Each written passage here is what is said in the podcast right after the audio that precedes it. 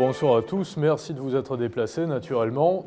Alors évidemment que le sujet est vaste quand on parle de banque centrale, de banquiers centraux. Déjà, il faut partir d'un postulat, c'est qu'on ne dit pas la vérité. Je pense à Alan Gritzman qui disait que si vous avez compris ce que j'ai dit, c'est que je me suis mal exprimé. Grand banquier central dont les théories sont illustres, malheureusement funestes. Depuis 1944, 1945, avec les accords de, Bretton Woods, la fin de la Seconde Guerre mondiale, la finance a pris un tournant très précis, pour ainsi dire. La finance est mondiale. Il y a un système monétaire qui est international. En réalité, il ne l'est pas du tout. Il y a une finance qui est américaine, il y a une banque centrale, il y a une réserve fédérale qui est plus que la BRI, qui est la banque centrale des banques centrales, qui est, pour ainsi dire, aux banques centrales ce que l'auxiliaire être est au verbe, ou l'auxiliaire avoir. Là, il y en a deux, mais en concernant les banques centrales, la Banque centrale européenne n'a rien à voir dans tout ça.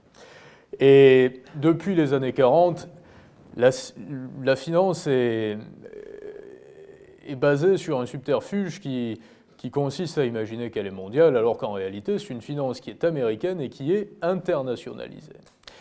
Et pour de multiples raisons, notamment parce que ils ont vécu des heures assez sombres, euh, on le sait tous, euh, dans une partie de l'Asie, dans une partie de l'Afrique, euh, en Russie également, avec des, des, des restructurations, dans, beaucoup de parties du monde, de nombreux pays ont accepté les dictats si je puis dire, américain, qui était fondé sur des principes assez vertueux, parce que, contrairement à ce que l'on imagine, là aussi, l'Amérique, les États-Unis sont une vraie démocratie libérale, encore aujourd'hui.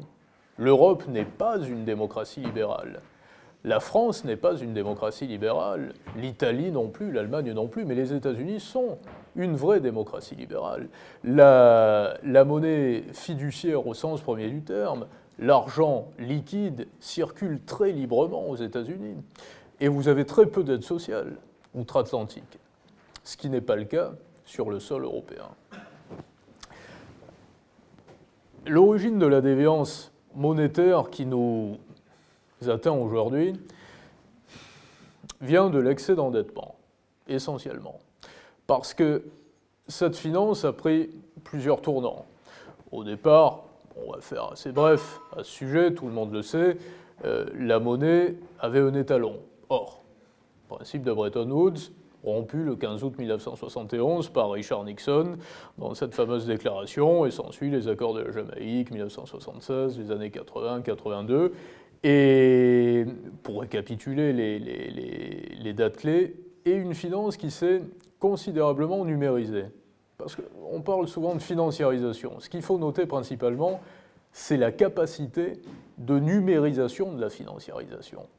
Le système obligataire contemporain n'est pas vieux d'un demi-siècle. L'acte d'endettement, évidemment, existait dans les années 70, 80, mais le système obligataire contemporain tel qu'on le connaît et tel qu'on le pratique date essentiellement des années 1990. Avec une première étape euh, pour le moins chaotique, qui est la crise des subprimes en 2008, la crise des dettes souveraines dans la zone euro un petit peu plus tard, et quelques restructurations.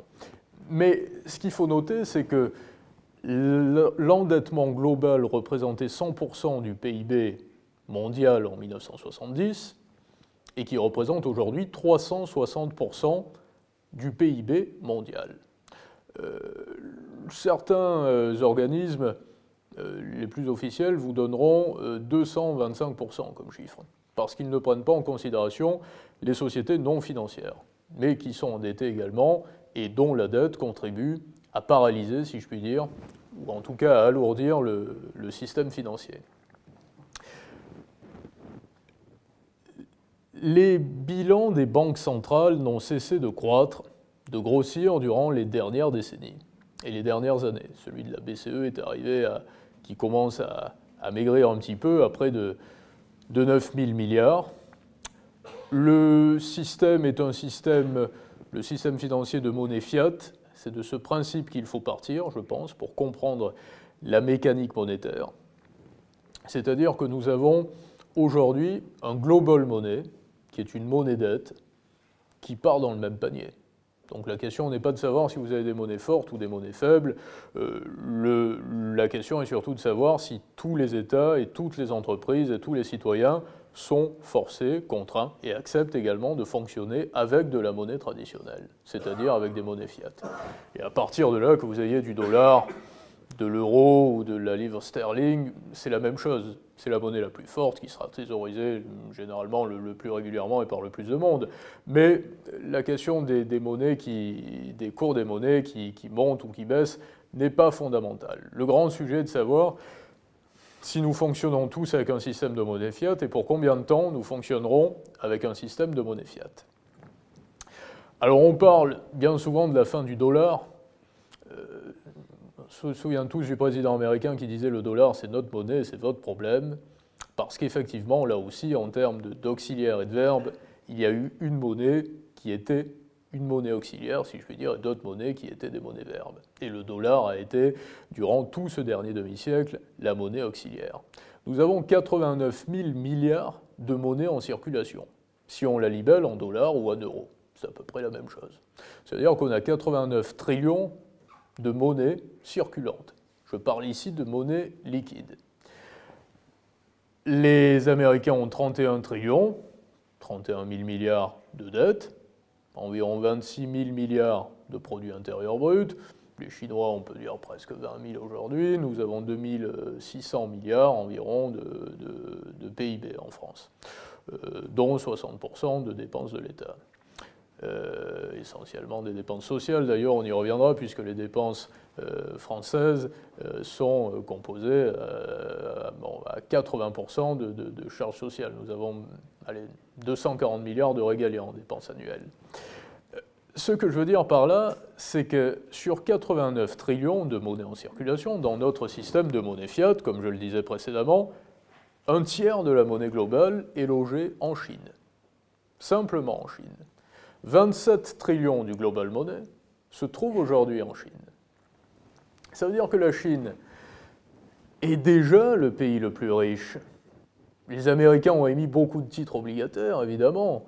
Les Américains bénéficient encore d'un système financier euh, totalement à leur avantage, si je puis dire, parce que les Chinois essentiellement l'acceptent, là aussi, parce que si on compare l'Europe et les États-Unis, nous sommes deux blocs générateur de déficit, pour ainsi dire. Nous générons beaucoup de déficits. Ce qui stratégiquement est très intéressant, puisque il, y a, bien longtemps que la valeur des monnaies euh, n'équivaut plus euh, à la valeur des matières premières, du travail ou encore d'un étalon comme l'or. Donc il est assez intéressant de générer du déficit. Sauf que ce qu'il faut bien assimiler, c'est que lorsque les Américains ont 3,5 de déficit, ils ont, par rapport à leur PIB, 6 points d'entrée de capitaux à long terme, quand nous avons zéro d'entrée de capitaux à long terme en Europe. Par exemple, sur le dernier trimestre 2023, nous avons renoué avec l'excédent en Europe. On a un peu d'excédent, les Américains avaient du déficit, mais on a eu zéro d'entrée de capitaux à long terme. Et les Américains ont eu 6 par rapport à leur PIB d'entrée de capitaux à long terme. Donc évidemment qu'en partant de ce principe-là, ce sont des entrées de capitaux qui sont divisées entre les trésoreries, bien sûr, les obligations assimilées au trésor, les investissements directs, les, exportations. Euh, les Américains ne sont pas déficitaires. Or, nous sommes pleinement déficitaires. Là se pose naturellement le gros problème de notre monnaie européenne, qui, contrairement à ce que ce mythe moderne tend à nous faire croire, ne nous a absolument pas sauvés, bien au contraire. Bien au contraire. Je pense à Emmanuel Macron qui disait hier soir, vous l'avez peut-être entendu, dans un discours assez long, le Rassemblement national, que je ne défends pas, je suis ni encarté au Rassemblement national, ni candidat au Rassemblement national, ni, ni partenaire, ni sympathisant. Le président de la République nous disait le Rassemblement national veut rester dans l'Europe, mais ne veut pas en respecter les traités. Alors c'est très bien. Ils pensent qu'ils vont tout avoir. Ils vont rester dans l'Europe, ils ne veulent plus sortir de l'euro, mais ils ne veulent pas en respecter les traités. Mais ce qu'a oublié de préciser Emmanuel Macron, que je respecte d'autre part, puisqu'il est le président de la République. Euh, donc par rapport à cette fonction, qu'elle soit usurpée ou pas, on est forcé de, respecter le personnage. Mais ce que je voudrais rappeler à Emmanuel Macron, c'est que la France viole déjà tous les traités européens, et bien d'autres pays d'Europe également. Qu'avons-nous fait des trois points de déficit? Qu'il ne fallait pas dépasser Qu'avons-nous fait des 96% de dette publique qui, si ce seuil était dépassé par un pays, imposer à ce pays de quitter immédiatement l'eurozone et l'Union européenne? Qu'avons-nous fait de ces principes-là, de ces traités qui ont été violés?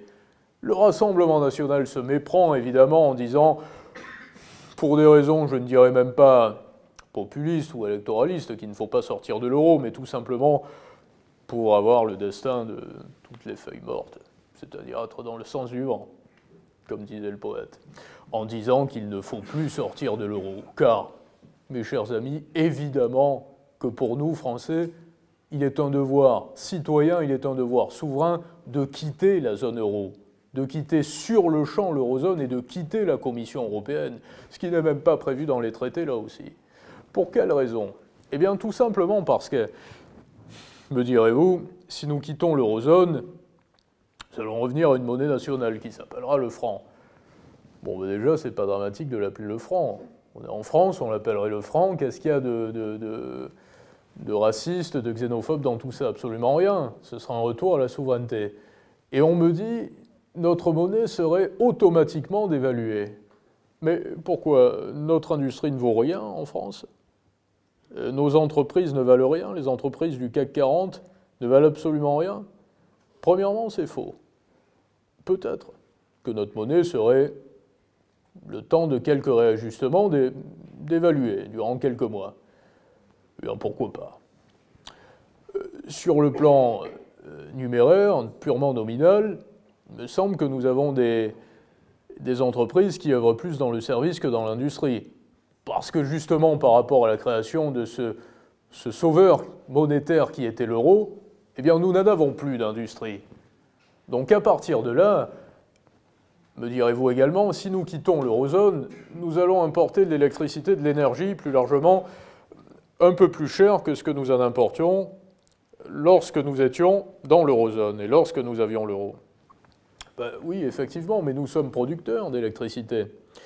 Et peut-être que si l'eurozone et la Commission européenne, avec la loi NOM notamment, je fais une digression, ne nous avaient pas imposé de vendre 25% de nos capacités électronucléaires, ce qui a mis à bas EDF, qui était quand même un fleuron français de la première heure depuis les années 40, gaulliste ou gaulien, puisque ce serait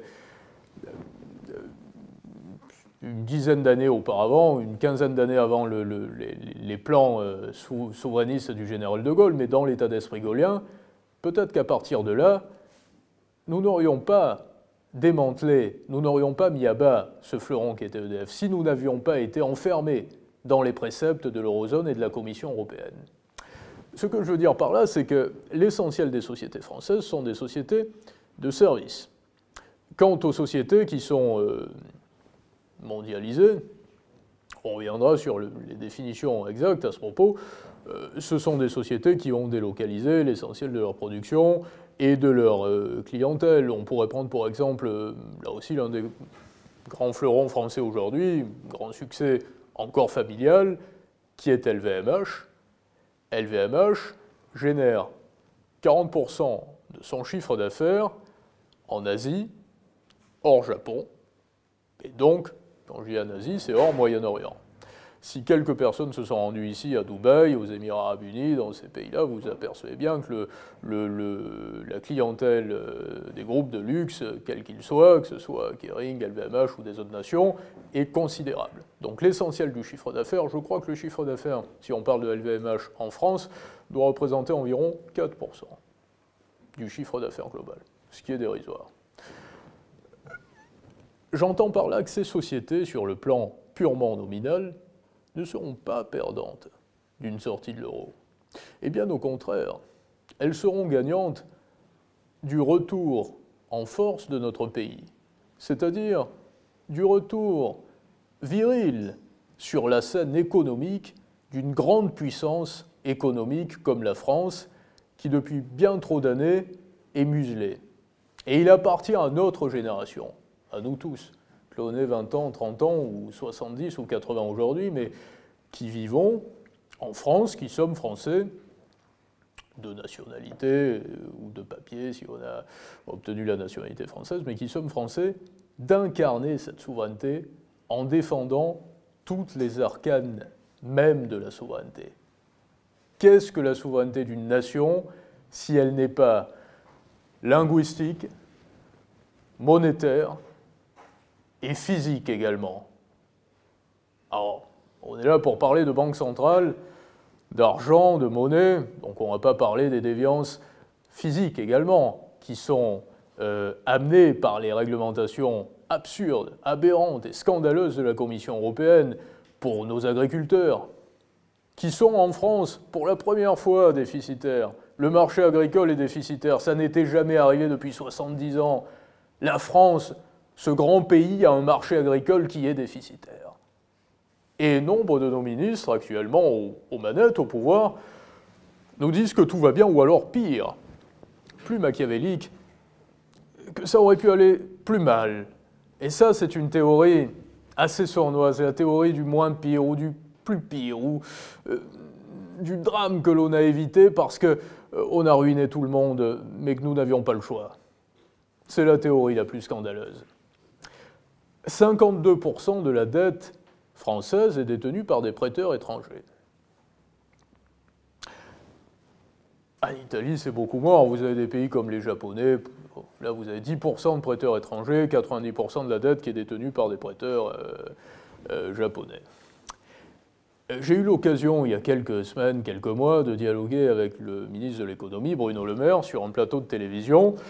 Je lui ai posé une question en toute franchise, pour ainsi dire. Il s'est prêté au jeu d'ailleurs de, répondre à cette question. Je lui dit, monsieur le, ministre de l'économie et des finances, 52% de la dette française est détenue par des prêteurs étrangers. ce qui est corollaire, je pense que certains ont dû se faire la réflexion, qui sont ces prêteurs? De quelle nationalité? Je me suis arrêté là, mais là, entre nous, je dis, à mon avis, ils ne sont pas congolais, ils ne sont pas... Voilà. Et le ministre de l'économie, en fonction, m'a fait une réponse euh, assez précise, qui était L'origine des prêteurs est disponible, elle est communiquée par le site de l'agence qui émet les titres obligataires, c'est-à-dire France Trésor. Bon, je ne suis pas allé plus loin parce que nous étions sur un plateau de télévision de surcroît et que la réponse était malgré tout assez honnête. Et je suis sorti du plateau de télévision, il y avait un extrait qui circulait sur X, et tout le monde était allé chercher sur France Trésor. Et sur France Trésor, vous apprenez que vous avez 52% de la dette qui est détenue par des prêteurs étrangers donc c'est-à-dire ce que nous savions déjà. Mais en aucun cas l'origine de ces prêteurs est communiquée.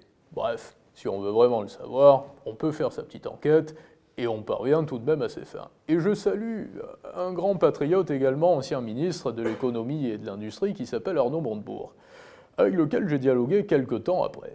Et je lui ai posé la même question en aparté cette fois-ci, pour ne pas poser les mêmes questions à la télévision tout le temps. Et Arnaud Montebourg m'a dit ce que je savais déjà, donc évidemment que c'était la Banque Centrale Européenne qui détenait une grande part, donc la Banque Centrale Européenne n'est pas française, et beaucoup de Chinois, quelques Américains. Pourquoi? Eh Bien parce que, premièrement, les Américains sont tout de même obligés de donner un peu d'argent de poche à des enfants qu'ils ont placés euh, dans une école euh, sur laquelle ils ont la main dont il dirige les instituteurs. Comprennent qui pourra. Les Chinois, pourquoi? Eh bien tout simplement parce qu'ils ont de la liquidité à ne plus savoir qu'en faire. Donc ils sont contraints de la dépenser, il faut bien qu'ils achètent des titres obligataires. Beaucoup par naïveté aussi, parce que le système était ainsi fait, parce qu'ils ont joué le jeu des monnaies faibles jusqu'à présent avec un renminbi très faible et qu'ils ont accepté de continuer à faire fonctionner la machine euh, du global money, de la monnaie dette, parce qu'ils gagnaient tellement en, pouvoir d'achat durant les, 20 dernières années qu'ils n'avaient aucun intérêt à donner un coup de pied dans la fourmilière. Qui a décliné considérablement en PIB par habitant? Sont les Chinois ou les Français? Nous étions à la 13e place en 1982 en PIB par habitant en France. Aujourd'hui, nous sommes à la 25e. Et nous ne sommes pas un pays en déclin. Mais la France est portée uniquement par ces grands groupes. Uniquement. La désindustrialisation. L'immigration massive, ça n'est pas le terme. Incontrôlée, irraisonnée, serait plus juste, a conduit à une dilution extrême de l'identité française, de surcroît. Et bien sûr que nous sommes un pays en déclin et que c'est en partant de ce postulat qu'il faut contrebalancer et reprendre le pouvoir de notre République, de notre nation, pour que la France redevienne une grande nation, même mondialisée. Il ne s'agit pas de révolutionner le monde en étant ne serait-ce que la France, mais il s'agit de redisposer, de disposer à nouveau la France à la place à laquelle elle a été durant les grandes années 60, 70, d'après-guerre, et même durant des siècles. La Banque centrale européenne, qui détient donc 25% du total de notre dette française, qui dépasse aujourd'hui les 3 000 milliards, c'est-à-dire 113% environ, je crois 111 aujourd'hui du PIB, mais 3 000 milliards d'euros, a acheté massivement la dette des États européens. Est-ce qu'on peut vraiment lui reprocher?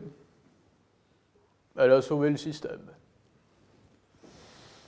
Elle a, pour ainsi dire, euh, retiré ses mains du coup d'un système que son organisme était en train d'étouffer depuis déjà plusieurs années. Je m'explique. Avec 20 années de taux d'intérêt négatifs,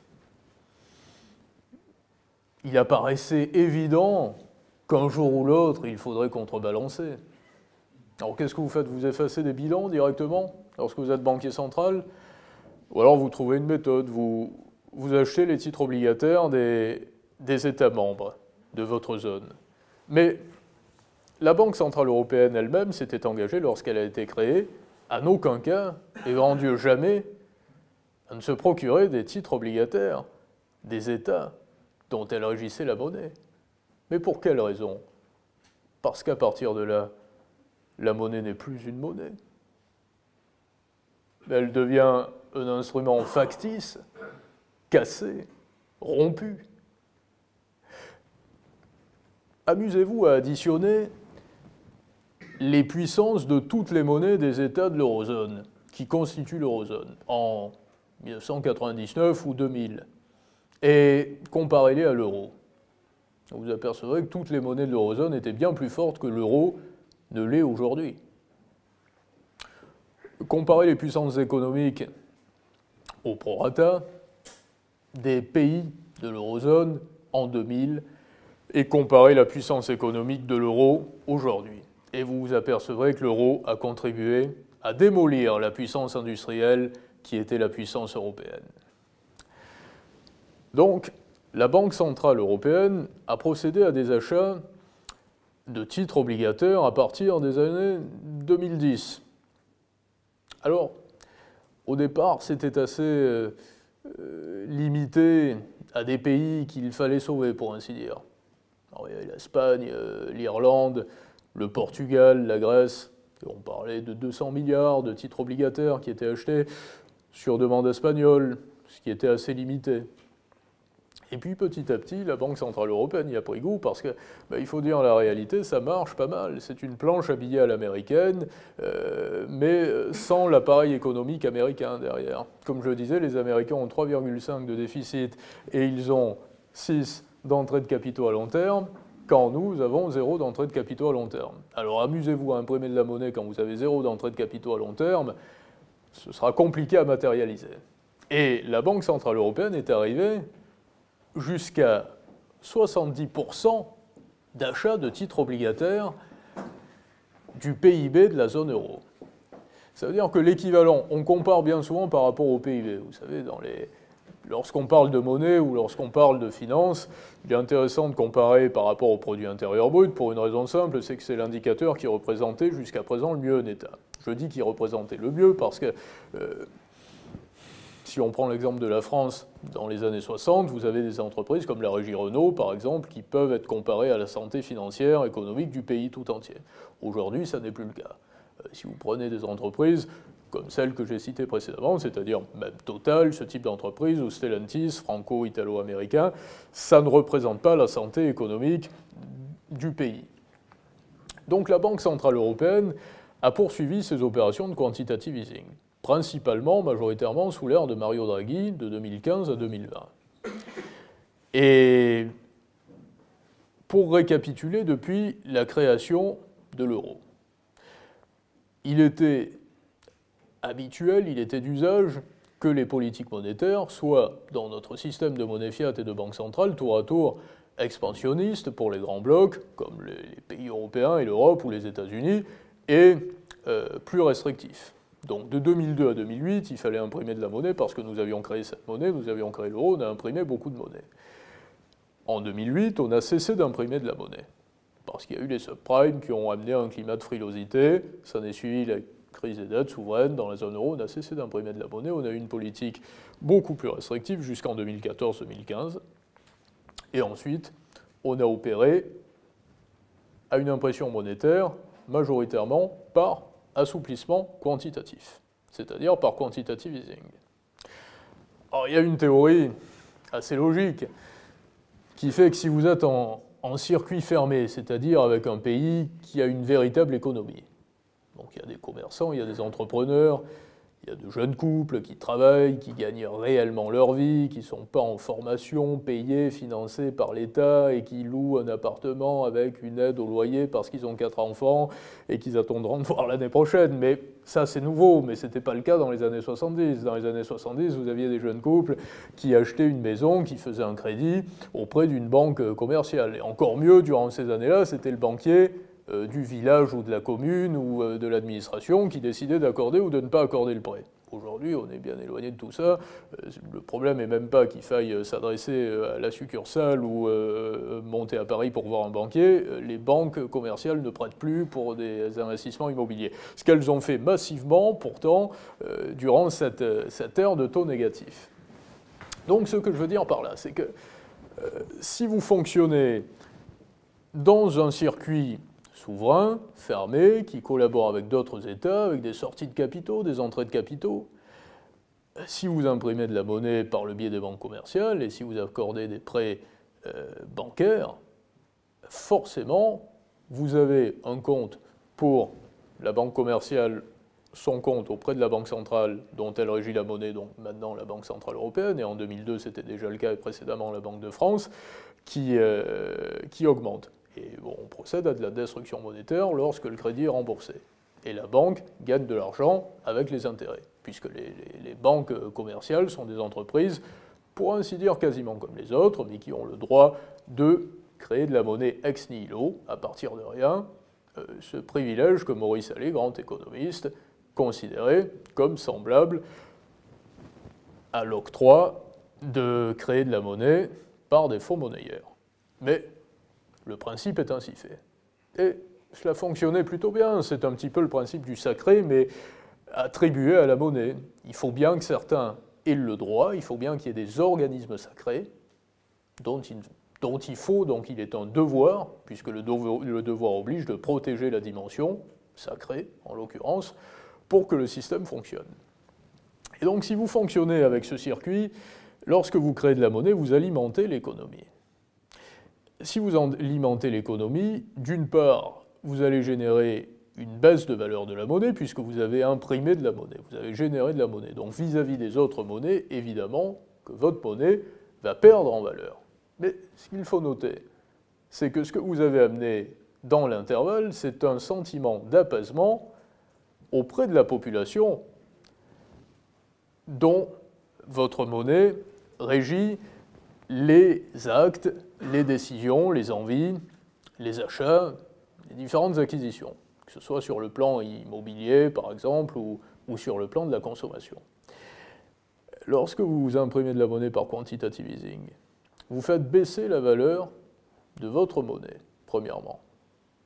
Et d'autre part, cette monnaie n'est jamais passée dans l'économie réelle. Ça veut dire que le citoyen lambda, si je puis dire, mais même très riche, parce qu'aujourd'hui, il y a une dimension gauchiste qui consiste à dire que euh, si vous voulez modifier un petit peu le système, c'est que vous êtes opposé aux riches, pas du tout, la question n'est pas là, pas une question de, revenir à, à, des théories marxistes, il faut que tout le monde soit à égalité, il ne faut plus qu'il y ait de riches ou de pauvres. Non, non, c'est pas ça, c'est pas ça. Mais il faut qu'il y ait une égalité par rapport à la possibilité, premièrement, de protéger les richesses, de protéger le sens de la propriété, et de garantir la capacité de générer du profit pour nos générations, pour les générations à venir et pour la collectivité. Et générer de la véritable richesse. Pas générer de la richesse sur la lubie d'un bureaucrate euh, européen ou américain, qu'importe, qui décide d'émettre des titres obligataires verts parce que ça fait bien et parce que c'est comme ça qu'il faut faire aujourd'hui, et que pendant qu'il désingrera l'industrie nucléaire, il imposera toute une population, à tout un peuple, plus qu'un peuple européen, de financer cette lubie. Donc, de 2002 à 2008, la Banque Centrale Européenne imprime pas mal de monnaie. Elle s'arrête d'en imprimer de 2008 à 2015, 2015-2020 quantitative easing, crise du Covid, et là en 12 mois, on passe à une inflation qui est ingérable. On monte, on prend 4% d'inflation en 12 mois. Et aujourd'hui, la situation, euh, tendrais-je à dire, est désespérée parce que le problème n'est même plus de contrôler notre inflation par rapport à la façon qu'on a de la quantifier. On y reviendra dans quelques temps. Mais ce que je veux dire par là, c'est qu'entre 2002 et 2020, il y a eu des périodes inflation, il y a eu des périodes euh, restrictives et il y a eu des périodes qui ne l'était pas, qui était inflationniste. Et pourtant, l'inflation sur le sol français se situait sensiblement entre 1 et 3% et bien souvent une moyenne de 1,8. Et la Banque Centrale Européenne à ce moment-là considérait qu'un 8, c'était un petit peu trop mou, et que ce n'était pas intéressant, et qu'il fallait avoir un petit peu plus d'inflation. Parce que ne l'oublions pas tout de même, pourquoi ont été créées les banques centrales? Parlera de la Fed ensuite, mais quelle est la mission principale d'une banque centrale? C'est de garantir la stabilité de la monnaie. Vous avez l'impression que les monnaies euh, européennes, que l'euro euh, a été géré convenablement Vous n'avez pas l'impression qu'il y a eu des, des dérives inflationnistes durant ces derniers mois, ces dernières années? Évidemment que la Banque Centrale Européenne a failli à sa mission principale. Et elle a failli à sa mission principale pour des raisons qui étaient parfaitement évidentes. Et tous les économistes éveillés, brillants, le savaient. Tout le monde s'en apercevait. Un système avec des taux négatifs pendant aussi longtemps ne peut procéder qu'à une désintégration de la monnaie. Donc pendant 20 ans, que la politique soit expansionniste ou restrictive, l'inflation restait plutôt stable. Et les achats massifs de titres obligataires des États de la zone euro ont conduit l'euro dans une situation de fragilité dont il ne se remettra pas. Parce que la seule qualité de l'euro n'était pas d'être une monnaie pour concurrencer le dollar, certainement pas, mais d'être une monnaie qui permettait de contrer l'inflation. Le seul intérêt de l'euro était celui-ci. À partir du moment où l'euro n'est plus en mesure de contrer l'inflation, dites-vous bien une chose, c'est que l'euro n'est ni une monnaie, ni un outil intéressant, cela devient un fardeau. Et un fardeau qui dégringolera très prochainement. Et je le dis sans phare. Parce que, en termes de réserve de change, le dollar représente encore aujourd'hui 60% au sein des banques centrales. Et le renminbi, l'euro environ 20%, et le, le renminbi, le yuan, 3 euh, et peut-être 5% d'ici à 2030 de réserve de change. Mais comme je le disais au début de cette intervention, si on parle de monnaie traditionnelle, les Chinois euh, euh, recouvrent déjà un tiers de la monnaie globale. Un tiers de la monnaie globale est déjà logé en Chine. Qu'importe que de la monnaie dette soit liblé en yuan ou pas, et qu'au sein des banques centrales, il y ait des réserves de change. Ça n'a absolument aucune importance. La question est de savoir où se situent les matières premières, où se situe l'industrie, et où se situent les savoir-faire. Thierry Breton, européen convaincu, euh, nous a dit qu'il avait la grande ambition de refaire du, sol européen euh, un fleuron en matière de microprocesseurs. Bah, j'ai une mauvaise nouvelle pour lui. Premièrement, dans la situation actuelle, ce ne sera pas possible. Mais là où le bas blesse, c'est que nos exportations dans le monde en la matière représentaient 38% en 1990 et elles représentent 15% aujourd'hui. Ça fait quand même quelques années qu'il est aux commandes. Et beaucoup de personnalités qui partagent la teneur de ses propos et de ses points de vue sont aux commandes également depuis plusieurs années. Ce qui prouve bien que leur méthode n'a pas fonctionné et qu'elle ne fonctionnera pas durant les années à venir. Donc, par rapport à une sortie de l'euro, si nous quittons l'euro, sur le plan nominal, nous allons avoir une augmentation. Par contre, nous reprendrons la main sur notre émission monétaire. Et nous reprendrons la main sur la façon de gérer notre argent et les directives de nos banques commerciales. Vous savez quoi, on fonctionne une banque centrale avec des taux directeurs, des réserves obligatoires, donc qui contrôlent la, stabilité du système bancaire tout entier. Ce qui est intéressant à noter, c'est que le système bancaire qui est régi par les réserves obligatoires, les taux directeurs, est déjà en faillite. Les actifs tangibles des grandes banques, BNP, Société Générale, Crédit Mutuel un peu moins, sont dérisoires par rapport aux engagements que ces organismes ont en produits dérivés. Les produits dérivés, les engagements en produits dérivés de la BNP, aujourd'hui, c'est 36 000 milliards. C'est 10 fois le produit intérieur brut de la France. Donc ce que je veux dire par là, c'est que la méthode européenne, premièrement, n'a pas fonctionné, mais si elle est poursuivie pendant encore quelques années, fera passer le produit intérieur brut par habitant de pays comme la France de la 25e place où il se trouve aujourd'hui au lieu d'être à la 13e, comme je le disais précédemment en 1990, à la 40e dans quelques années.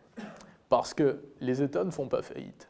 Ça veut dire que sur 2600 milliards de dépenses de produits intérieurs bruts et 60% de dépenses de l'État en, France, vous avez 240 à 250 dépenses, euh, milliards de dépenses voué aux régaliens. Et tout le reste, c'est de l'administration et des dépenses sociales. quand je parle du régalien, je ne parle pas d'économie. C'est-à-dire que sur 240 milliards, vous avez de la recherche, vous avez les instituteurs, vous avez la police, euh, la justice, c'est pas beaucoup d'ailleurs, la justice, 12 milliards à peu près, l'éducation c'est 80. On n'a pas parlé d'économie dans tout ça. Mais même sans faire des économies, on a 240 milliards de dépenses. C'est l'équivalent de nos émissions de titres obligataires sur les marchés pour cette année, puisque Bruno Le Maire a annoncé 280 milliards, si mes souvenirs sont bons, d'endettement, ce qui est un record pour l'année 2024. Mais vous avez 60% d'un PIB qui s'élève à environ 2600 milliards de dépenses. Où va la différence? Et si vous ne savez pas où va la différence, c'est tout simplement parce que nous ne signons plus les chèques. Bercy n'a plus aucun pouvoir, si ce n'est de d'émettre des titres obligataires. Le président de la République ou le Premier ministre n'ont plus aucun pouvoir dans des États comme la France. Et on s'en aperçoit bien à la teneur des annonces qu'ils font lors de leurs déclarations à la télévision. Vous êtes intéressé, vous, par des, des petits points de vue sur le port de l'uniforme à l'école? Peut-être, peut-être pas, on va essayer il faut être président de la République pour faire des analyses de cet ordre-là.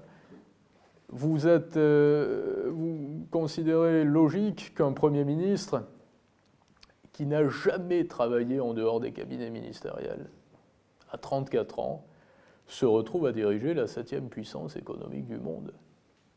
Mais je veux dire tout simplement, si ces personnes-là, avec tant d'incapacité, se retrouvent aux manettes, euh, c'est parce que les manettes sont factices. Sinon, on ne les mettrait pas.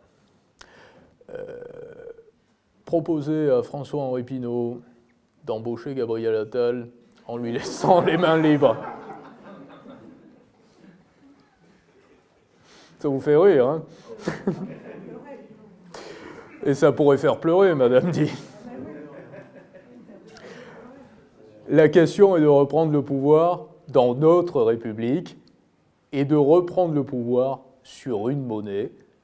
Voilà ce que j'avais à vous dire ce soir, c'est-à-dire quittons l'eurozone, sortons de l'euro, sortons de ce carcan monétaire qui nous enferme dans un drame dont se sortiront très bien les pays qui sont en train d'émerger, c'est-à-dire les pays des, BRICS, la Russie qui se remettra très probablement des, déboires qu'elle connaît aujourd'hui, Chine bien entendu, l'Inde, parce que nous avons l'impression dans nos pays que la croissance est tonne. Mais elle l'est chez nous, mais elle ne l'est pas dans ces pays-là. Y compris en Russie, il y a 5% de croissance sur le dernier trimestre en Russie. Et j'entends Christine Lagarde euh, qui dit qu'à moins 1, on n'est peut-être pas en récession parce que moins 0,1, c'est pas, finalement, c'est pas beaucoup dans le négatif, mais qu'à 0,1 en positif, par contre, c'est très bien, on n'est toujours pas en récession. Mais en attendant, on est proche de zéro dans nos pays. Et ces pays des BRICS ne sont pas proches de zéro. Ça veut dire qu'il va y avoir une explosion de la capacité à générer de la richesse dans des pays qui n'ont pas paralysé intellectuellement leur population. Parce que je donnais une conférence, je terminerai dans quelques instants là-dessus, parce que je donnais une conférence il y a quelques jours dans une école dont je ne citerai pas le nom, mais qui est une grande école parisienne. On m'avait invité pour euh, parler à des jeunes qui euh, ont fait des études en lien avec la diplomatie et qui deviennent conseillers en, relations diplomatiques. Et ils étaient tous de très bonne famille, tous très bien éduqués, très sympathiques, charmants, euh, jeunes filles, jeunes hommes, très brillants, très intéressants. Mais les pauvres, ils se retrouvent à 23 ou 24 ans, en ayant travaillé honnêtement pendant plusieurs années. Ils sont rentrés, ils ont fait leurs cours, ils ont travaillé, ils ont réussi tous leurs diplômes brillamment. Et les questions qui revenaient, quand on a fait un jeu de questions-réponses en, terminant, c'est qu'est-ce qu'on a appris comme métier? Mais qu'est-ce qu'on va faire? Comment est-ce que vous gagnez votre vie? Et nous étions trois, très sympathiques, et deux personnes qui étaient à côté de moi également, à expliquer un peu comment on gagnait notre vie, ce qu'on faisait.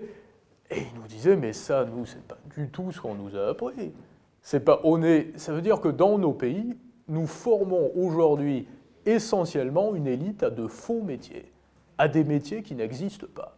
On forme des jeunes à être conseillers en gestion de patrimoine, alors qu'il n'y a plus de patrimoine à gérer, et que jusqu'à présent il y avait des lois Pinel à vendre et que maintenant la loi Pinel a été supprimée, donc on se demande bien ce qu'ils vont faire, et on forme des jeunes à être conseillers en relations diplomatiques, mais avec, qui plus est, une censure de la pensée qu'il faut qu'ils ne comprennent pas la réalité du monde. Parce que s'ils comprennent la réalité du monde, ça n'ira pas. Donc il faut absolument pas qu'ils comprennent la réalité du monde, mais par contre on va les lâcher sur le marché de l'emploi ensuite, mais c'est absolument impossible.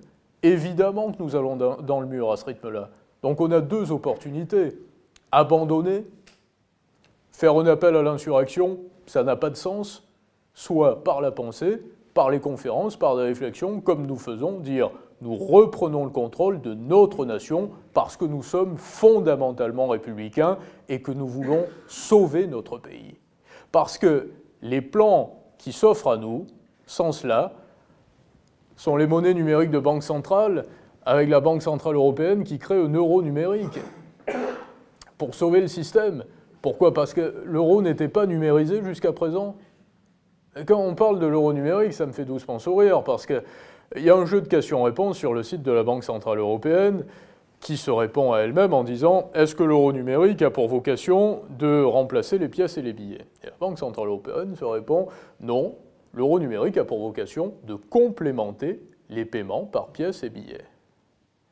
Alors, j'aimerais que la Banque Centrale Européenne me confie un rapport je ferai très bref, et je dirai, écoutez, j'ai une très bonne nouvelle pour vous, on a la carte bleue, et nul besoin de créer un euro numérique, donc une nouvelle structure monétaire, et les paiements seront numérisés. Vous allez passer une carte bleue sur un TPE, et il y a de la monnaie qui n'aura jamais été éditée ni en pièces, ni, euh, tapée, euh, ni tapée en pièces, ni éditée en billets, qui sera totalement numérique.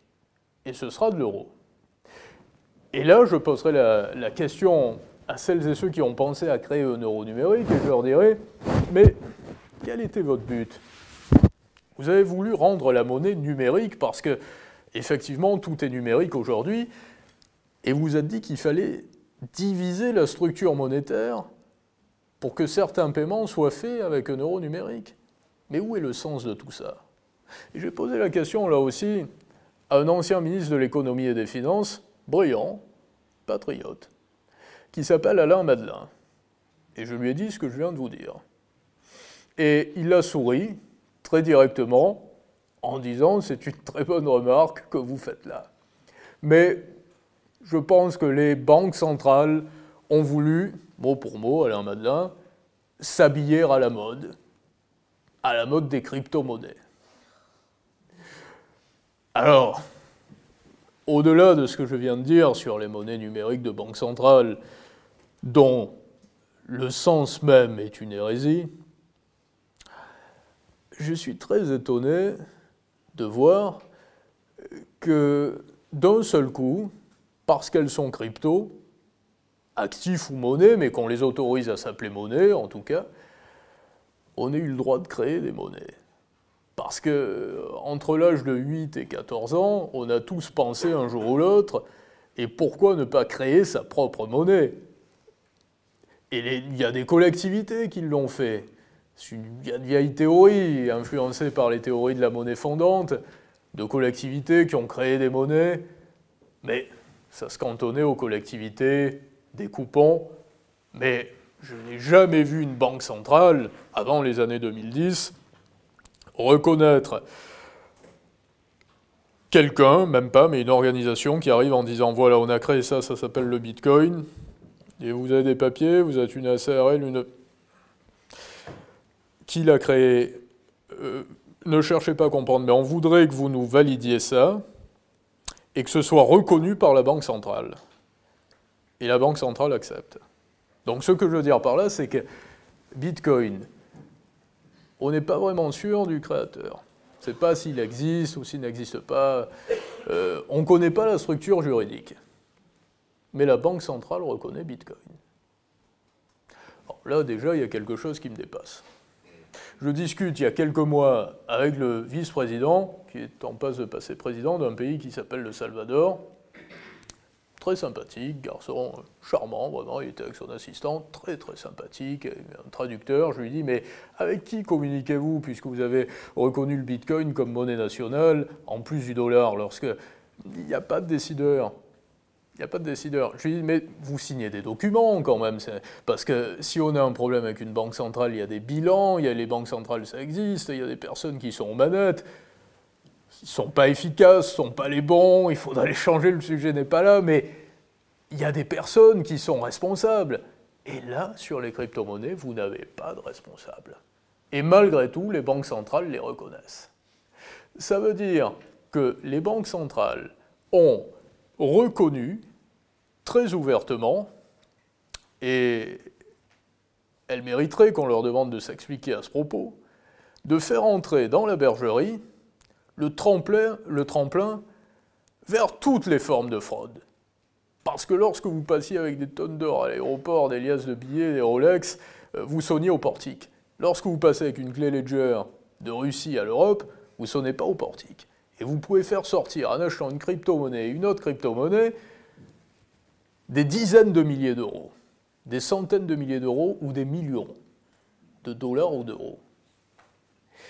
Donc les banques centrales elles-mêmes sont en train de nous dire qu'elles ont validé la création de monnaies parallèles, alors que le sens même du système que j'évoquais précédemment, qui est un système de monnaie fiat, était qu'il était fermé et qu'il était garanti par un privilège accordé à quelques États souverains au départ, qui avaient également des organismes émetteurs de monnaie. après, ils étaient plus souverains, mais il y avait des blocs qui étaient des blocs émetteurs de monnaie, comme la Banque Centrale Européenne et, l'Eurozone. Ce que vous dites est intéressant par rapport aux compagnies d'assurance et aux organismes bancaires, et je ferai une digression. Euh, je parlais du quantitative easing, donc sur la dette totale euh, française, sur les 3 000 milliards, vous avez 25% du total à la Banque Centrale Européenne. Et ce qu'il faut noter, c'est que dans les opérations de quantitative easing, euh, les Européens, la BCE, a traité essentiellement avec des organismes bancaires, alors que la Fed a traité essentiellement avec des compagnies d'assurance ou des fonds. Ce qui s'est avéré être beaucoup plus efficace. La méthode américaine, en la matière, a été beaucoup plus efficace que la méthode européenne. Il y avait une volonté de soutien du système bancaire également, parce que nous avons peu de banques en Europe, ce qui n'est pas le cas aux États-Unis. Les Américains ont beaucoup de banques, nous n'en avons pas beaucoup. En France, on a 5 méga-banques, gros groupes bancaires. Aux États-Unis, vous avez beaucoup de banques. Et euh, le calcul, pour répondre précisément à votre question, vous avez 25% du total à la Banque Centrale Européenne, euh, vous avez une partie à, la, Banque Centrale Européenne et vous avez euh, environ 30% de, la dette totale qui est détenue par, par des fonds effectivement russes, chinois, indiens un petit peu dans une moindre mesure, américains. Mais le flou règne sur l'identité exacte des prêteurs. L'identité exacte des prêteurs, vous ne l'aurez pas. On peut avoir un aperçu assez global, euh, peu de Russes, mais essentiellement chinois et américains, l'essentiel, par rapport aux non-résidents et, et, en dehors de la communauté européenne. Votre seconde question, par rapport aux élections et par rapport au déclin démographique. En 1960, nous étions 2 milliards d'habitants sur Terre, aujourd'hui nous sommes 7 milliards, presque 8. Et longtemps, nous avons été environ 450 ou 500 millions sur Terre jusqu'au XVIIIe siècle. Donc 2 milliards. Si vous prenez par exemple plusieurs chiffres, en 1960, nous étions 2 milliards, aujourd'hui nous sommes presque 8 milliards. Entre 1960 et aujourd'hui, un homme normal a perdu 60% de sa testostérone. Et euh, les maladies euh, qui touchent nos femmes, sur le plan le plus intime, arrivent à des âges de plus en plus précoces. On peut imaginer que ce soit lié à la présence de pollution, de perturbateurs endocriniens.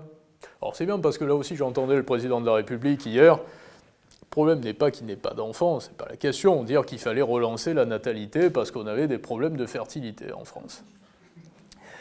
Mais euh, c'est pas mal comme idée. C'est pas idiot.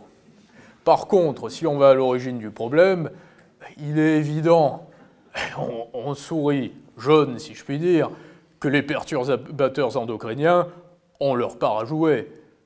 Il me semble que quand l'on s'est littéralement couché vis-à-vis des lobbies pour allonger de 10 ans l'emploi du glyphosate dans notre beau territoire, on n'a pas beaucoup de science à ramener en la matière.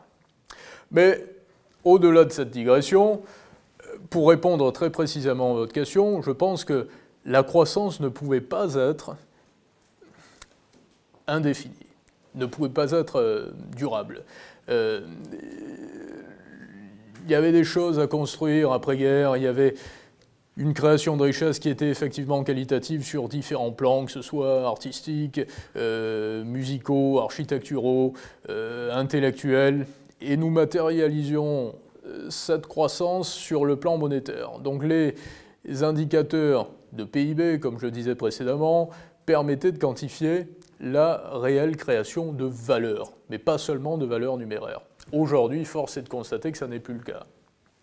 On pourrait même truquer, fausser, galvauder, mais littéralement fausser la création de valeur en disant que nous avons beaucoup de points de croissance et que donc nous avons beaucoup de création de richesse. Si vous avez une recrudescence euh, d'obésité, de maladie, euh, de malheur, un PIB par habitant qui diminue, vous ne pouvez pas en parallèle considérer que vous avez créé de la richesse. Vous n'avez pas généré de la richesse. C'est pas ça, générer de la richesse. La crise immobilière chinoise était à prévoir, comme la nôtre est à prévoir également. Quant à certains économistes euh, brillants, d'autre part, et que je salue au passage, euh, Charles Gave, par exemple, qui fait référence à ça assez régulièrement, et qui est un personnage brillant dont je, partage beaucoup de, points de vue et est, qui est, brillantissime, dit Nous ne faisons plus assez d'enfants.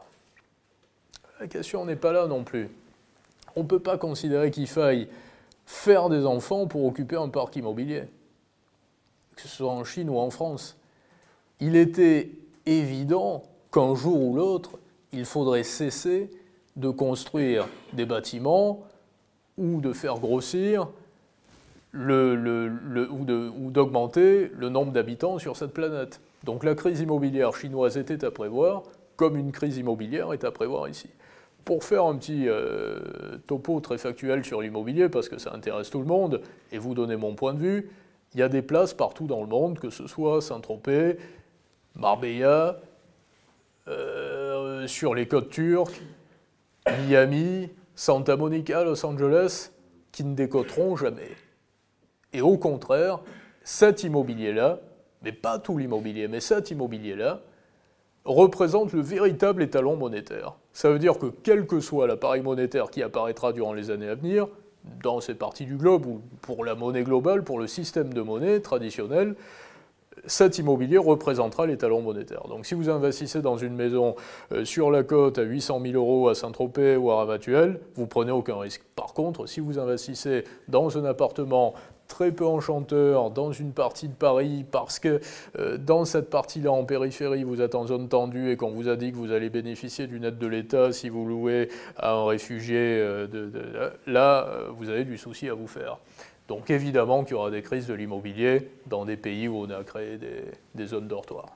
Pour répondre à la question à l'envers, sur Bitcoin, tout simplement, ne serait-ce que par le seul, fait, de légaliser des plateformes d'échange et de les reconnaître, elles autorisent une monnaie qui est présentée comme telle, alors que cette monnaie n'est représentée par absolument aucune société. Ce que je voulais dire, ah si, elles ont absolument le choix. Vous êtes euh, euh, une banque centrale n'est pas forcée de reconnaître euh, une structure, pour ainsi dire, qui est semblable à la sienne, parce que la Banque centrale est particulière en ce sens qu'elle n'est pas une institution, elle n'est pas un organisme, elle n'est pas une association, elle n'est rien de tout ça. Et ça, c'est particulier, c'est le seul organisme justement qui n'est même pas un organisme, mais qui est encore plus que cela, ou euh, encore plus général. Et Bitcoin, c'est un petit peu la même chose, sauf que c'est parfaitement illégal. Comme je disais précédemment, si vous créez une SARL en 1980 en disant je crée une monnaie avec un système pyramidal, euh, vous appelez Bernard Madoff et vous êtes condamné à 120 ans de prison. Et avec Bitcoin, vous n'avez pas de nom, c'est Satoshi Nakamoto, vous ne le connaissez pas, vous n'avez pas de structure juridique, mais vous êtes reconnu par une plateforme d'exchange qui est reconnue par une banque centrale. C'est là où je considère qu'il y a une méprise euh, assez, euh, assez, assez inouï, sans précédent. Alors par rapport à l'étalon or, vous avez tout à fait raison, parce que tout le monde y pense. Et même les, Jacques Sapir en parlera mieux que moi d'ailleurs, puisque euh, il est spécialiste de la question russe, et c'était un média russe parallèle, mais pas, pas très officiel, qui avait énoncé, juste avant le sommet du 22 au 24 août à Johannesburg, des BRICS, qu'une nouvelle monnaie commune serait créée avec un étalon or. Et un étalon à l'or et à un panier de devises et de matières premières, si on exclut l'or, qui est également une matière première, mais un petit peu différente des autres. Premièrement, la question, j'avais fait une émission avec un personnage que je salue qui s'appelle Mathieu Faraco, qui a une, agence de, de, finance qui s'appelle Libre et Riche, une chaîne YouTube qui fait un carton, qui, a plus de 200 000 abonnés, qui est présent ici ce soir et dans laquelle nous parlions de la monnaie BRICS. Et ce que nous avions noté, tous les deux, je crois, c'est que ce qui est important, ça n'est pas la monnaie, comme je le disais, c'est que le monde entier accepte le système monétaire. Ça veut dire que si vous créez une monnaie en disant cette monnaie a telle valeur par rapport à l'or, mais que de l'autre côté, on n'accepte pas que toutes les monnaies euh, soient à nouveau adossées à un étalon qui soit l'or ou un panier de devises ça n'a absolument, aucune valeur. Donc la question est surtout de savoir ce qui va se passer du point de vue de la finance internationale et des monnaies. La Russie, par exemple, a été, on va dire, euh, fair play n'est pas le mot juste, mais à essayer de temporiser par rapport au gel d'avoir euh, au sein des, banques centrales. Il y a des, centaines de milliards qui ont été gelés suite, aux sanctions occidentales et pourtant la Russie n'est pas sortie du système de la finance internationale parce que la, la finance, comme je le disais, occidentale internationalisée fait encore foi dans le monde entier. Pour combien de temps On peut se poser la question. Et de quelle façon les nouveaux échanges vont s'établir. Ce qui est intéressant de noter également, c'est avec qui Parce que vous avez plusieurs groupes. Vous avez des sociétés qui sont des multinationales, de très grands groupes, ce qui n'existait pas dans les années euh, même 50, euh, à l'époque où les, les plus grandes fortunes étaient Rockefeller et d'autres, vous n'aviez pas de groupe aussi puissant que les groupes que nous connaissons aujourd'hui. Vous avez des citoyens également, beaucoup plus nombreux qu'auparavant. Vous avez des capacités de numérisation partout dans le monde, et vous avez des États qui ont pris des engagements considérables. Les crypto-monnaies existent, comme on le disait. Et vous avez beaucoup de gens qui travaillent, mais dont le salaire ne permet plus de vivre correctement. Vous avez des systèmes de troc qui se sont établis. Des gens qui sont logés, qui ont des beaucoup de personnes également dont le loyer est financé par l'endettement des États. Donc déjà, si vous prenez ces citoyens, euh, s'ils se retrouvent avec des oppositions administratives à répétition sur des comptes bancaires, ils vont peut-être fonctionner plutôt qu'avec de l'argent liquide, mais avec des crypto-monnaies, comme ils auraient fait précédemment avec de l'argent liquide. C'est-à-dire que les crypto-monnaies vont devenir un peu le liquide du citoyen. Ça, c'est une éventualité. Euh, mais vous avez les États également. Les États fonctionnent toujours uniquement avec des monnaies fiat il y a les monnaies numériques de banque centrale qui vont apparaître. Les banques centrales ont émis l'idée, suggéré, que ces monnaies numériques de banque centrale auront un plafond de détention pour chaque individu qui s'établirait environ à 12 000 euros. C'est pas décidé encore, c'est pas sûr, mais c'est ce que dit la Banque centrale européenne.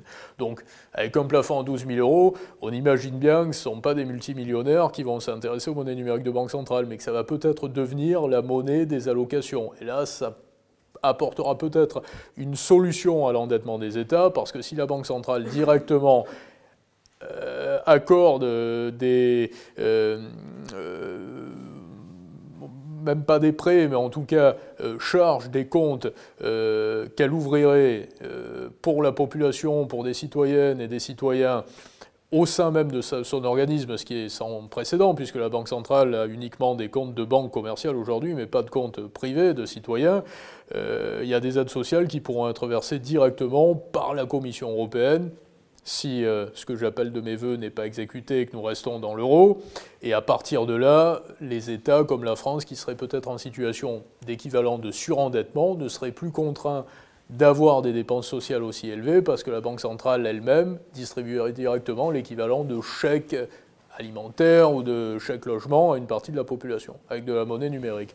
Donc ça, c'est envisageable. Et pour répondre à votre question assez globalement, je vois la teneur de votre propos, vraisemblablement, nous nous dirigeons, on ne peut pas faire de politique fiction à 30 ans, mais plutôt vers une période de chaos monétaire durant la décennie à venir, que de prise de conscience qui consisterait, qui conduirait à dire, bon, on arrête les déviances, on arrête de créer uniquement de la monnaie dette, 2 dollars sur 3 aujourd'hui, selon le dernier rapport de la BRI, sont euh, créés en dehors des États-Unis. Et le dollar, qui est encore la monnaie de référence, effectivement, repose uniquement sur le fait euh, y a énormément de, titres qui sont liblés en dollars aujourd'hui. Et je ne crois pas qu'il y ait une prise de conscience qui consiste à dire on arrête ces déviances d'excès d'endettement, de numérisation, de financiarisation, et on refixe à nouveau un étalon sur la monnaie. Je ne pense pas. Pour rebondir sur ce que vous dites, et là où vous avez raison justement, ça, ça corrobore mes propos par rapport à la grandeur du pays, notre pays est un grand pays. C'est l'appareil dans lequel nous sommes enfermés aujourd'hui qui sanctionne la, créativité, la possibilité d'entreprendre. L'investissement productif a été réduit à zéro par rapport au taux d'intérêt négatif de la zone euro. C'est-à-dire que l'impression monétaire qui a eu lieu a eu pour objet justement de faire grossir le bilan, mais certainement pas de générer de la productivité. Mais évidemment qu'en ayant la possibilité d'agir réellement et d'une façon souveraine, la France est le grand pays que vous décrivez. Sur la création de la Fed, effectivement, J'aurais dû en parler, or on n'a jamais le temps de tout aborder, mais le sujet est prépondérant parce que la première vraie banque centrale sous sa forme moderne, c'est la réserve fédérale, qui mélangeait à sa création, effectivement, vous l'avez souligné monsieur, des intérêts privés et des intérêts publics.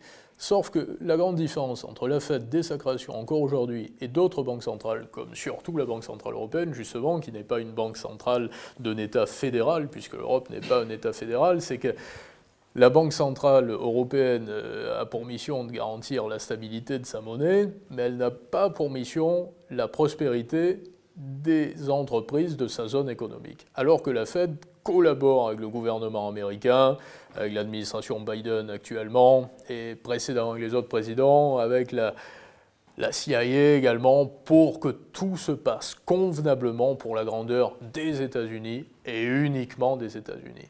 Et ça, Premièrement, ça fait toute la différence. Lorsque la Fed a été créée, il y avait des problèmes de lutte de classe également aux États-Unis. Ça, c'est une réalité. Et je n'ai même pas voulu aborder, je le disais un peu en plaisantant justement au cours de cette intervention, la question des luttes de classe, parce que c'est un problème d'ordre politique, qui est prépondérant également. Si on me dit qu'il n'est pas normal euh, que certains aient cela quand d'autres ont cela, je vous dirais que c'est normal. Je pense que même que celui qui a cela vous dira qu'il a trop et que le système est mal fait, mais que c'est ainsi, et qu'il y a des injustices, et qu'il y a des gens, je ne paraphraserai pas Nicolas Sarkozy qui disait il y a des gens qui ont de l'énergie, il y a des gens qui n'en ont pas, mais c'est une injustice qui est politique, qui est un grand problème de société, mais qui n'est pas d'ordre monétaire. Et ça, c'est un autre terrain. Lorsque la Fed a été créée, il y avait beaucoup de révoltes aux États-Unis par rapport à des luttes de classe.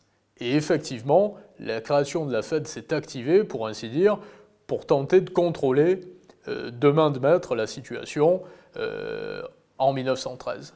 Mais euh, les Américains avaient déjà du soft power depuis plusieurs décennies. Ils en ont toujours un petit peu eu d'ailleurs, déjà depuis le milieu du, du 19e siècle, le début. Et ça s'est accru. Et ils ont réellement gagné en puissance sur le monde entier. Après-guerre, avec Bretton Woods, c'est une certitude. Mais avant cela, en 1942, il y a eu le plan de Chicago qui avait été suggéré à l'époque où Roosevelt était aux commandes et qui ressemblait un petit peu aux opérations de quantitative easing modernes. Parce que le quantitative easing que j'ai régulièrement convoqué euh, lors de cette intervention, parce qu'il est le, le, grand problème de notre temps sur le plan monétaire, a fait son apparition en 2000 chez les Japonais, qui ont cessé cela 5-6 ans avant, avant d'y revenir, après, avant d'y revenir quelques années plus tard, parce qu'ils avaient une inflation qui était incontrôlée, incontrôlable.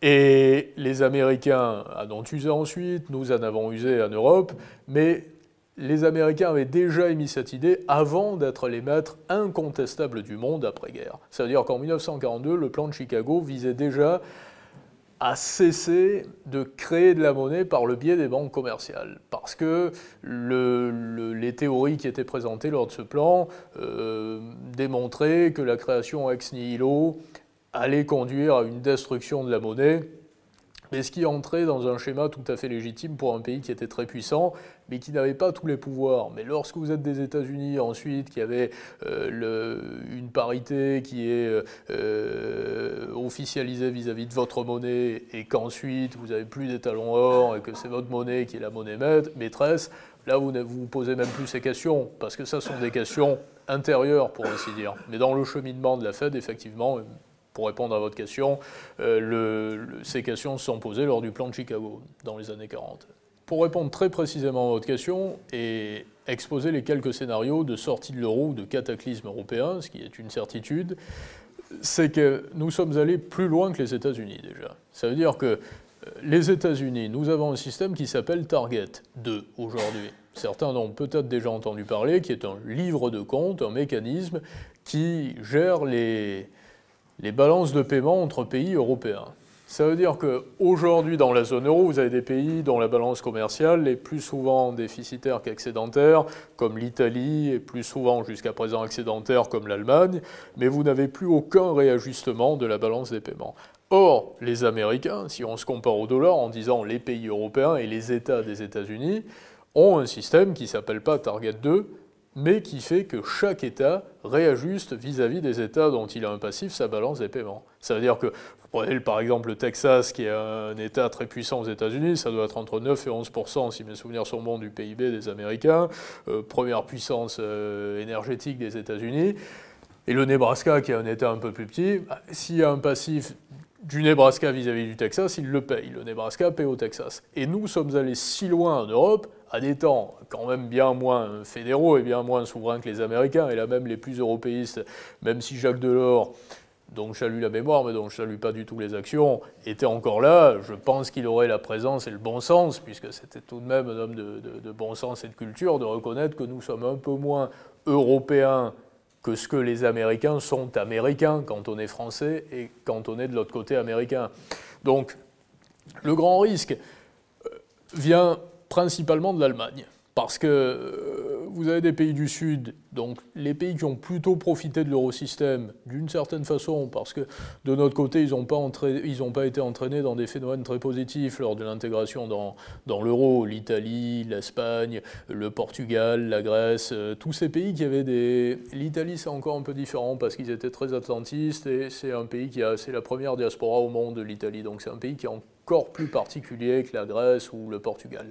Les plus ceux qu'on peut vraiment dissocier parmi les pigs, ce sont le, Portugal et la Grèce, qui sont des petits pays. Si vous êtes portugais, vous êtes essentiellement portugais et grec, essentiellement grec, et vous avez des industries qui reposent sur le tourisme, essentiellement.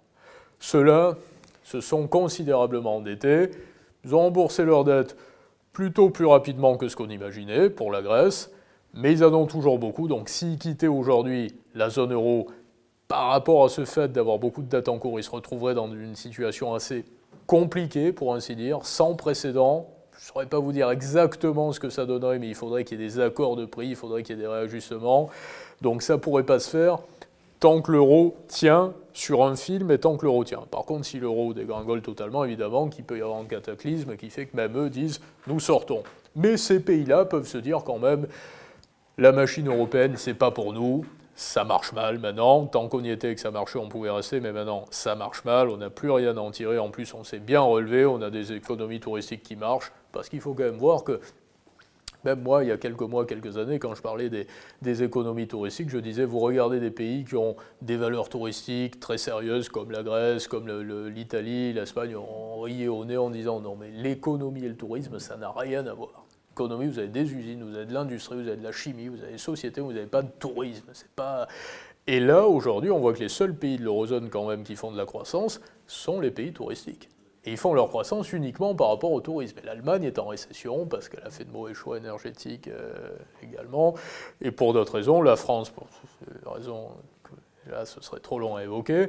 Et donc, premièrement, il peut y avoir ces pays qui sortent en se disant nous, on a des situations plutôt stables, on va se débrouiller seul, on préfère sortir maintenant. Et de notre côté, vous avez l'Allemagne qui peut se dire, on n'a pas de problème d'industrie, on a un problème purement politique. On a fait de mauvais choix, effectivement, sur le plan énergétique durant ces dernières années. Donc, euh, en solutionnant ces problèmes politiques, nous allons nous relever, c'est une certitude, Sauf que si nous restons dans l'euro, nous allons continuer à financer la machine européenne. Donc nous préférons quitter l'euro. Si on fait un peu de psychologie de bazar, si je puis dire. Mais c'est important la psychologie. Les Russes ne réagissent pas comme des Français. Les Italiens ne réagissent pas comme des Allemands. C'est tout à fait dans l'état d'esprit allemand de quitter à brûle pour point, de but en blanc, au bord du précipice, le système européen et de dire nous, on arrête. Et si vous ne voulez pas qu'on dise ouvertement qu'on arrête, on fait ce qu'on fait déjà maintenant, c'est-à-dire qu'on n'accepte plus qu'un euro vaille un pour un qui soit émis en Italie ou chez nous en Allemagne, mais on n'accepte plus rien, on veut qu'on réajuste la balance des paiements entre tous les pays, mais on arrête tout le système européen. Donc si vous voulez, on garde l'euro, on dit qu'il y a toujours tout ça, on garde la Banque Centrale Européenne, mais on arrête le système commun, euh, collectif, on laisse tomber. Donc les possibilités sont celles-là. Très sincèrement, je pense que ce sera celle-ci qui conduira à une explosion de la zone euro. Je vois très mal un gouvernement français, quel qu'il soit, élu, euh, que ce soit euh, Macron, euh, Marine Le Pen ou qui que ce soit, qui sorte de l'euro sur une décision catégoriquement souverainiste et qui veuille créer à nouveau un organisme d'émission de monnaie. Voilà. Merci de m'avoir écouté.